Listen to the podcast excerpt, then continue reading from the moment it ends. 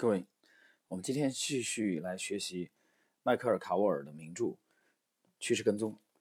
呃，今天呢，我们是第四集的内容。呃，我们继续学习第一章啊的新的一个小节。这个小节的题目叫“追踪趋追随趋势”。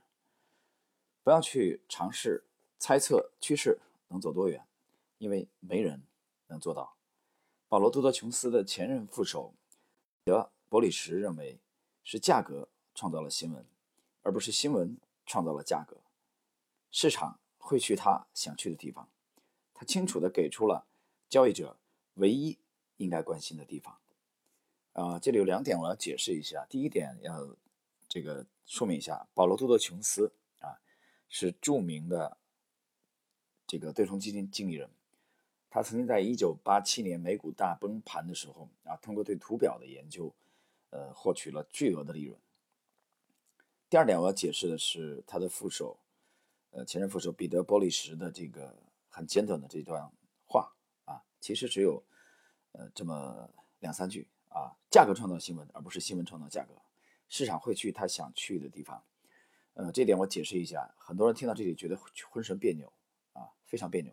尤其是在 A 股里这种做短线的呃投资者，就是呃。有这个门派啊，比如在上海，我之前的这个呃曾经工作过的这家上市公司的，我讲了有有许多的研究员啊，他们的每天的工作这个很简单，就是通过大量的舆情的检索啊，新闻线索的检索，希望通过这种呃短期新闻的刺激，确切的说就是当天的新闻的刺激，来在当天捕捉交易机会，而且把这种事情呢，呃数年。甚至十年如一日的如一日的这种坚持去做，然后呢，以图呢从市场当中获取短线的利润。啊，这其实就是高频的嘛。啊，寻找事件刺激，希望在当天股价就可以说自己有大幅度上涨甚至涨停，把这作为一种交易风格。我从来没有否认这个世界上有这样的天才。啊，有人通通过这条路来成功的。啊，但是我可以讲一点，这种方法或者说这种思路或者这种策略对绝大多数投资者。呃，基本上是没什么希望，因为成功的呃可能性太低了。那么，波利什认为是价格创造了新闻，而不是新闻创造了价格。大家好好体会一下这句话。好，我们继续。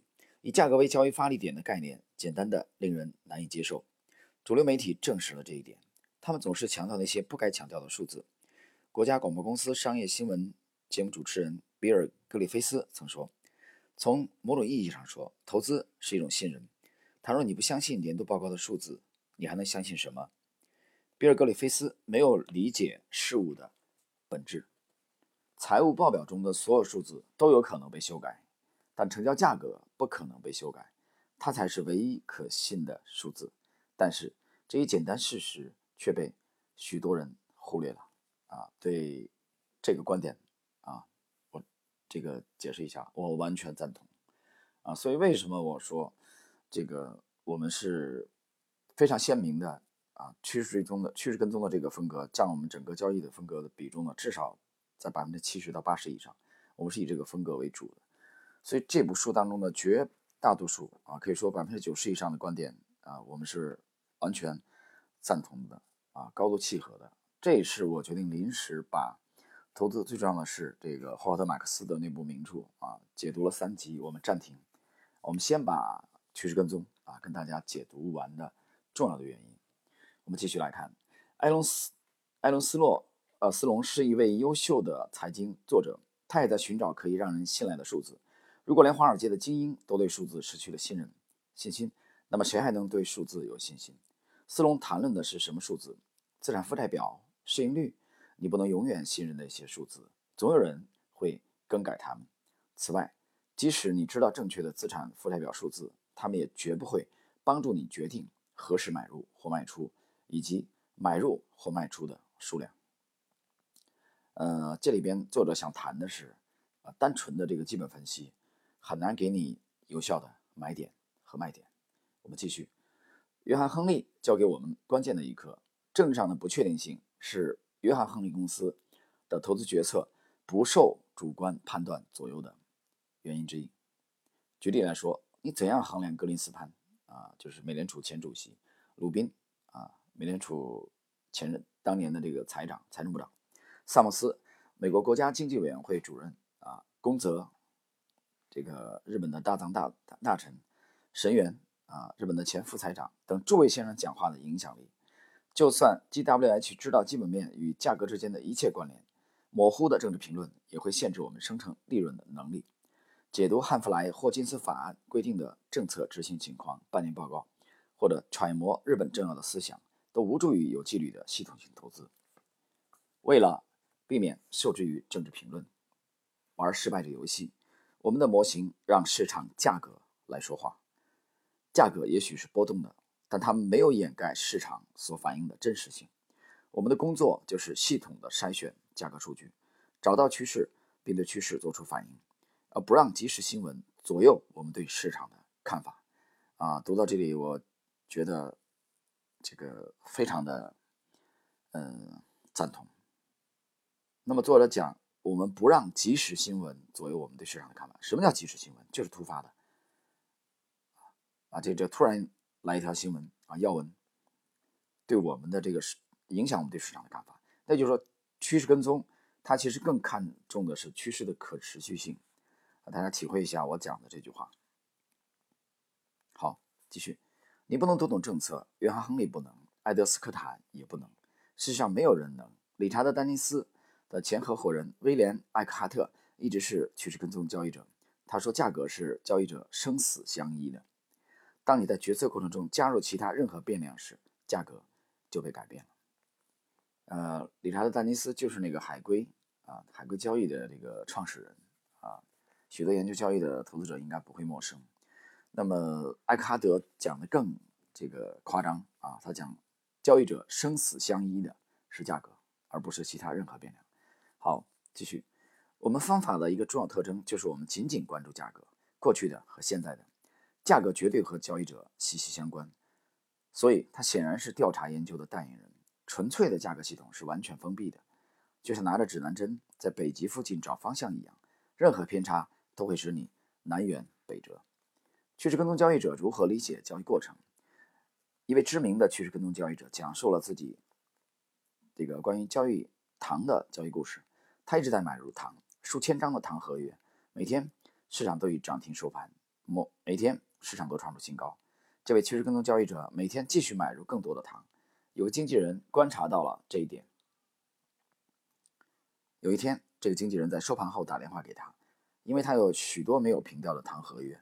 他对这位趋势跟踪交易者说：“我打赌你会再买入五千张糖的合约。”趋势跟踪交易者回答说：“我已经买了。”试想一下，在市场连续数天涨停之后，这位交易者却说：“当然，我要在市场最顶点买入更多的糖合约。”这个故事给我们怎样的启示？每个人本能的希望趁低买入挣差价，趋势跟踪交易者的做法却正好相反，他们以较高的价格买入。比如，你看见一只股票从五美元涨到一百美元，当它在五美元时，你并不知道它会涨到一百美元。趋势跟踪交易者也不知道它会涨到一百美元，但他们一直买入，就像知道它可能涨到一百美元一样，即使也许不可能涨到一百美元。你是否因为没有在五美元时买入，而错过了这笔涨到一百美元的交易？假如在二十美元你有进入的机会，你能否抓住它？假如你在二十美元进入，而它涨到了一百美元，那么你的交易很成功。你不可能预测价格，没有人能在最高处卖出，在最低处买进，就连最优秀的交易者也会对价格感到困惑。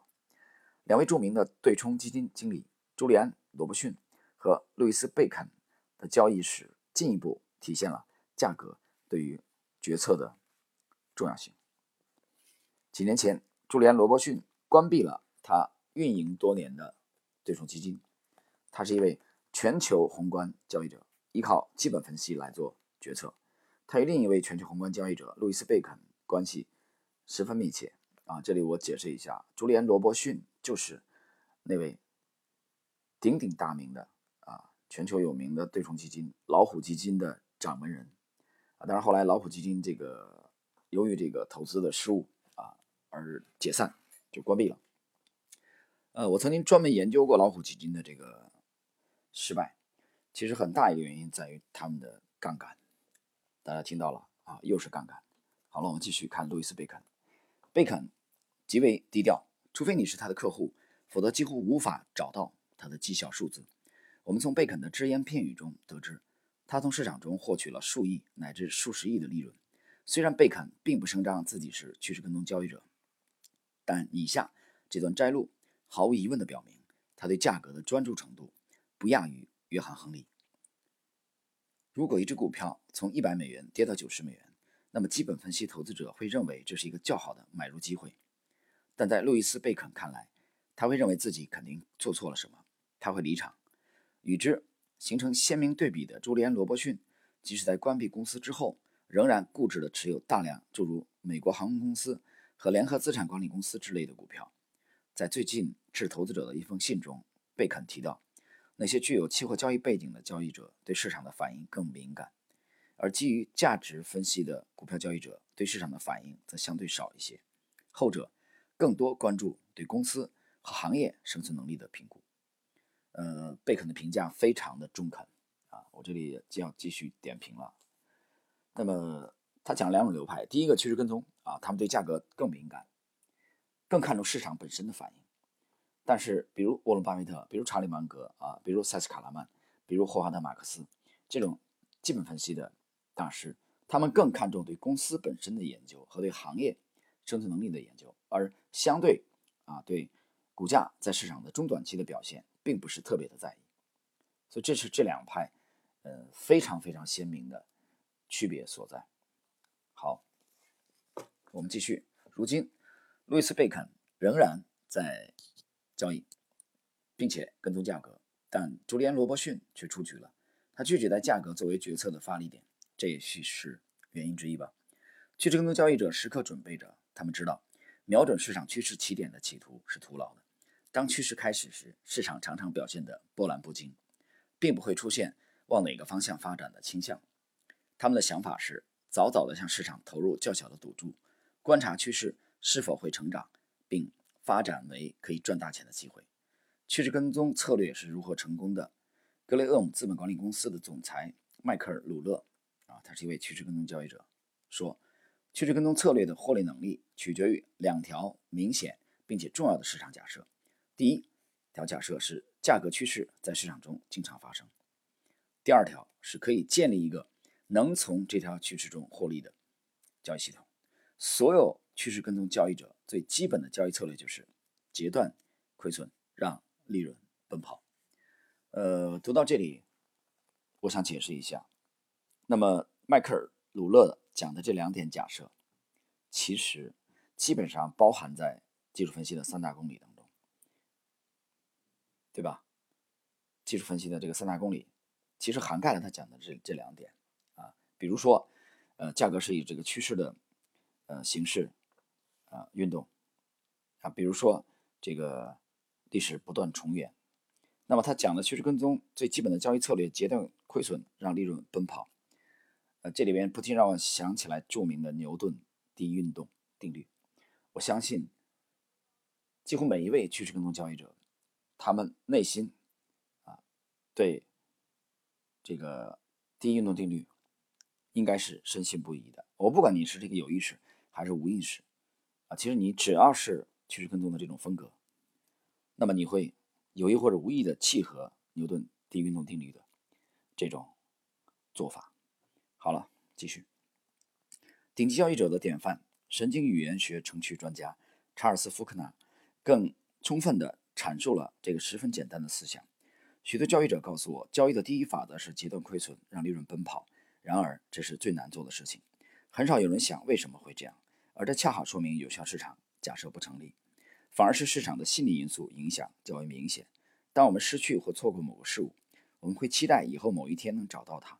猫会自己回家，汽车钥匙能找到，但如果在街上丢了钱，一般是找不回来的。所以经验告诉我们，亏损容易，获利难。两鸟在林不如一鸟在手。这时我对他们说，要做困难之事，即对抗人类的本性。以此收获交易的利润，于是纪律产生的，还有心理上的准备，长达数月的系统测试，给交易者提供了去对抗自己本能倾向的信心。呃，我们学习到这里的话，他谈了这个困难的事啊，呃，就对抗人类的本性，其实就是反人性啊，来收获交易的利润。这里我不禁想起来，在去年我解读的这个呃国际九大投资基金经理访谈录啊，这个这十几集内容我也一并收录在我们这张专辑《杰西·利弗莫尔》百年美股第一人当中啊，其中讲到有一位基金经理讲，就是要做正确的事。啊，而不是舒服的事。什么叫舒服的事？你顺着人性就舒服，对不对？逆人性你就不舒服。那么从众心理也是顺人性的。大家觉得安全吗？大家都排队去买鸡蛋啊，你也跟着买，都排队买房子。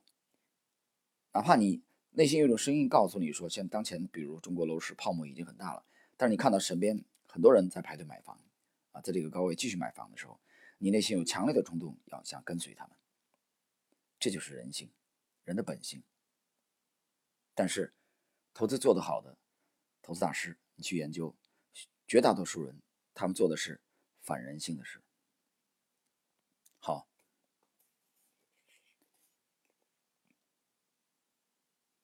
我们说切断亏损，让利润奔跑是趋势跟踪交易者的口号，但残酷的现实是，如果你没钱了，你就得出局。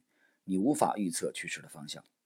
趋势跟踪交易者塔米索公司的常务董事克里斯托弗·克鲁登也无法预言。他说：“我当然希望依靠自己对市场基本面的解读，以我个人的投资原则为基础，实现对汇率的预测。可问题是，我不能告诉你什么时候会达到预期值，或者哪个事件会先发生。所以，坚守我们的系统化方法似乎才是最好的选择。”克鲁登知道，潜在的预测会。给朝气暮主的投资者带来信心，但他们也知道预测结果是不确定的。为什么要假装预测呢？从一些交易策略中可以看到，不去大胆盈利的例子。这些策略主张在趋势结束之前就兑现利润。例如，有个经纪人告诉我们，他的策略之一是获得百分之三十的利润就离场，那就是他的策略。上涨百分之三十就离场，听起来似乎有道理，但是一套使用利润目标的策略是存在问题的。最大的问题是，它违背了变富的数字及尽可能盈利。趋势跟踪交易者尽可能的乘势而为，而不是一赚钱就迅速撤离。既然你不能预测趋势的终点或市场的顶部，为什么还要早早离场，冒着踏空的风险呢？比如，你从五万美元开始，市场起飞了，你的账户膨胀到八万美元，这时你可能快速拿走三万美元的利润。你误以为如果不立即拿走这些利润，他们就会跑掉，不愿为累积利润冒风险，这是个大错误。趋势跟踪交易者明白，五万美元的账户可能升到八万美元，然后回落到五万五，再升到九万美元之后，或许一路飙升到二十万美元。在八万美元时拿走利润的人，无缘探访到二十万美元。让你的利润狂升，需要顽强的心态。你要明白，只懂得保护每一份利润，其实妨碍了你赚取更多的钱。精彩。啊，写的非常非常精彩。呃，但是我有一点这个不同意见啊，我觉得这一小节写的非常非常精彩，可以说相当部分概括了这个趋势跟踪交易的这个风格里边的精髓。但是呢，这个小标题啊，追随趋势，哎，我觉得还不够贴切。我觉得这个小标题至少应该用啊价格啊在追随趋势当中的重要性啊来来命名。其实这里边谈的是价格在趋势跟踪的整个决策体系当中的重要性，怎么强调都不为过啊。通过对价格的追踪来追踪趋势。好，我们来看这个下一小节，也是我们整个第一章的啊最后一个小节，很简短。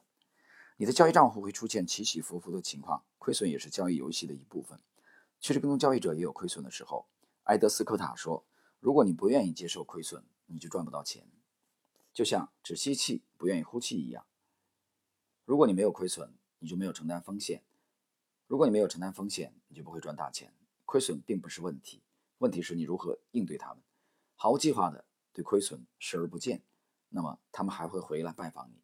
趋势跟踪应对亏损的策略是截断亏损，这一明智做法能让你得以继续交易。从理论上来说，真正巨额亏损很少会降临在趋势跟踪交易者身上，因为市场。一旦对他们变得不利，他就会决定平仓或反仓，许多小损失是不可避免的。能坚持下去的根本原因是，价格的任何波动都可能是一段趋势的起点，偶尔的大赚一笔足以抵消一系列的小损失。嗯，最后一句很传神啊，偶尔大赚的一笔足以抵消一系列的小损失，点明了趋势跟踪交易者的盈利的风格的一个特点，那么就是大赚比长赚重要。什么叫长赚？长赚就是高频交易者的梦想。啊，这些在盘中即使做 T 加零的这些人，他们更看重赚钱的速度。我要快速赚钱啊！我经常讲，我把它们描述为这个立即实现。但是趋势跟踪交易者的风格呢，更类似于这一点来说啊，更类似于实现利润的方式，更类似于这个沃伦巴菲特的、塞斯卡拉曼的、霍华德马克思的这种呃延迟满足。这几年这个词儿很风行啊。延迟满足，老子不要急着兑现利润，我要赚大的，我要幅度，啊，我并不是很看重速度。我知道我要赚大钱，那么必须要等待更多的时间，啊，这个等待是两两层含义。第一个，要等待合适的入场点开展交易；第二个等待是持仓的过程中，我要通过时间的累积来获取大的利润，这个仍然需要等待。大家比较一下这两种风格的这个差异，但是在。等待较长的时间来获取大幅度的利润，这个角度而言，趋势跟踪交易者和沃伦巴菲特为代表的价值投资，并没有本质的区别，那就是大赚胜过长赚，这一点我们完全赞同。好看本章最后的结论，一位睿智的趋势跟踪交易者曾告诉我一个故事，当时他在百慕大群岛有一个交易新手想学习秘诀。你就简单告诉我简单明了的方法吧。新手说：“经验丰富的老手把这个新手带到了海滩上，他们站在那里看着海浪冲击海岸线。新手问：‘你这是什么意思？’老手回答：‘咱们走到海浪冲击海岸线的地方去。现在开始保持节拍。当海浪后退时，你就往前跑；当海浪过来时，你就往回跑。你知道怎样才能与海浪保持同一节奏吗？跟随海浪进进退退。”并遵从他们的引导，我们在寻找关于趋势跟踪事实依据的过程中，渐渐明白他们的基本原则，他们的哲学基础不仅仅与交易有关，还与我们的生活息息相关。从老一辈趋势跟踪交易者的谈话中，我们还发现，带着无拘无束的激情追逐利润时，趋势跟踪的效果最佳。激情有多重要？纽约州，啊，希拉丘兹现代医科大学。精神病学和行为科学副教授布雷特·斯蒂恩伯格博士给出了客观的评价：从刺激、迷人、永远具有挑战的工作中挖掘你的热情，确定你认为有意义和值得去做的事情，全身心地投入进去。如果你的热情恰好在市场上，那么你的韧劲将比学习曲线更为持久。你会成为，你会掌握成为专业人士所需的知识。如果你的热情不在市场上，那就把资金投到拥有客观成绩记录且投资目标与你匹配的人那里，然后全身心地投入到生活的其他方面，投入到每天从早晨床上跳起来都渴望面对的事情上。我们发现，就热情而言，“趋势跟踪”一词还可以替换为生活中的其他事情。重读布兰达·尤兰1938年写的一本关于创作的书的时候，我们突然有所。顿悟，在这本书里，只要我提到写作，他的意思是可以是你喜欢的、想做的任何事情，可以是才艺，可以是杂技，也可以是发明一套复式会计新体系。但你应该确定你自己是否真的喜欢它，对它有幻想，而非强迫自己做给别人看。趋势跟踪交易者不强迫自己做交易，也不是做给别人看，他们玩这个游戏的目的是要获利，并享受。获利的每一刻，就像职业运动员、音乐家以及其他能手一样，他们知道如果想成功，保持积极的心态多么重要。啊，这是趋势跟踪的第一章节的最后的这个内容。我们学习到最后这一段的时候，其实这个布伦达尤兰一九三八年的这本书向我们强调的，我把它概括为去做你最想做的事情，做你爱做的事情。呃，那么这两天呢，啊我的朋友从啊广州啊带给我啊一本书啊送给我做礼物，我非常喜欢这本书的名字叫《天地一沙鸥》。呃，我相信年龄超过四十岁的啊台湾人或者香港人应该不会陌生啊。这本书在七十年代啊七零年到七五年前后，长时间的占据《纽约时报》的这个畅销书的排行榜啊，最长的记录大概。是长达三十八周，排行榜的前列。这个这个作者啊，应该是理查扎哈，是个美国人啊。他其实是用海鸥寓言的方式啊，来写明了我们作为一个有追求的人，应该怎么样去生活啊。我我粗略的翻阅了一下，翻译了一下啊，还没有仔细看，但我整体感觉非常好啊，是一本好书。好了，我们呢？今天最后的内容要把整个第一章的要点啊，我们给它呃总结一下，看看这个作者强调的一些要点，大家耐心一点啊。我们今天这个节目进入了尾声，一切获利的系统都进行趋势交易，创造利润所需的价格暗含着一段趋势啊，这是第一个要点。第二个要点，趋势跟踪以简单的普适性法则为基础。这些法则，每个人都能理解，这是第二个要点。没有人知道市场会走多高走多低，没有人知道市场何时会发生波动。你不能逆转过去，也不能预测未来。预测未来的价格是价格，而不是交易者。啊，第第三个要点，趋势跟踪交易者高买低卖，这对大多数人来说是反直觉的。第四个要点，使用常识而不是进行判断和交易的啊。好方法啊，使用常识，这是第五个。第六个是亏损是做交易的代价，没有人能始终正确，没有人能一直赚钱。趋势跟踪交易者用客观和超然来应对亏损。如果你没有亏损，你就没有承担风险；如果你没有承担风险，你就不会赚大钱。第七个要点，趋势跟踪是典型的机会目标。有着二十五年交易经验的趋势跟踪交易者比尔·邓恩将他的一只基金命名为 TOPS。嗯，啊，对不起，我这个理解有错误啊，它原来是四个字母的这个缩写啊，分别是 T O P S 啊，这个意思也就是说机会目标系统。那么不要误会邓恩的术语，他并不是在预测。然后下一个要点是，价格要么上涨，要么下跌，要么震荡，任何技术进步、现代科学飞跃或感知变化都改变不了这一事实。下一个。如果他们告诉你，到达 B 点而不撞到墙上的最佳方法是就就是撞到墙上，你不要怀疑，不要担心能否到达 B 点，尽情享受撞到墙上的快乐吧。最后一个要点，如果你抛开了它，将会是可能是应该是的情绪，而思考它是什么，并对它加以量化，那么你就比大多数人更具有优势了。好的，朋友们，那么今天呢，我们对第一章的呃学习。的最后部分的内容啊，就到这里。呃，从下一集开始啊，就是从这个第五集开始，我们将正式的进入《趋势跟踪》的这部书籍的第二章的学习。好，今天我们就到这里，谢谢。